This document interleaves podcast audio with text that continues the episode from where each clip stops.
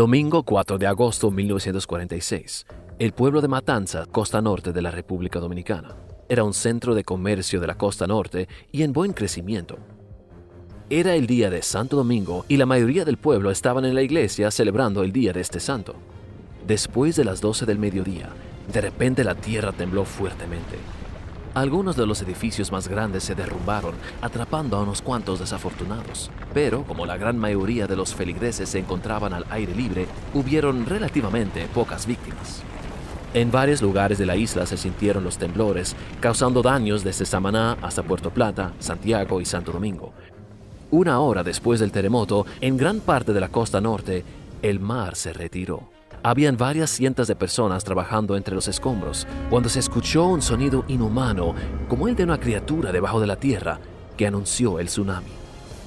Una masiva ola de unos 16 pies de altura se acercó a la costa norte, su centro más alto y fuerte aproximándose a Matanza, tomando a todos de sorpresa. Con alta velocidad, la ola se estrelló contra el pueblo, empujando todo y a todos tierra adentro por varios kilómetros. La ola se sintió en la costa norte entera, desde Samaná hasta Puerto Plata, pero completamente arrasó con el pueblo de Matanza y todos los ranchos y casas a su alrededor. Y un gran número de los sobrevivientes del terremoto murieron ahogados. El tsunami causó más muertes que el terremoto. El presidente Trujillo mandó a la Marina de Guerra como rescatistas de apoyo, pero aún así muchos quedaron en dificultades e incomunicados. Además, las réplicas causaron más pánico todavía, ya que algunos de estos temblores fueron casi igual de fuertes como el primero, y se sospechaba que otro tsunami podría llegar. Unos cuatro días más tarde, la sospecha se cumplió. Nuevamente un terremoto de intensidad similar se registró a las 8.30 de la mañana y esta vez, a los pocos momentos, se podía ver una ola acercándose de nuevo a la costa. Este segundo tsunami fue un poco menos intenso que el primero, pero causó más daños y muertes todavía en gran parte de la costa de Samaná, en el área de El Limón. Algunos sobrevivientes del primer terremoto y tsunami se ahogaron en el segundo.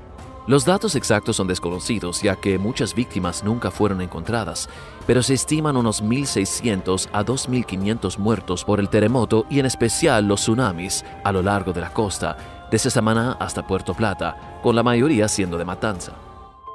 En general, el efecto del tsunami fue más grande que el efecto del terremoto.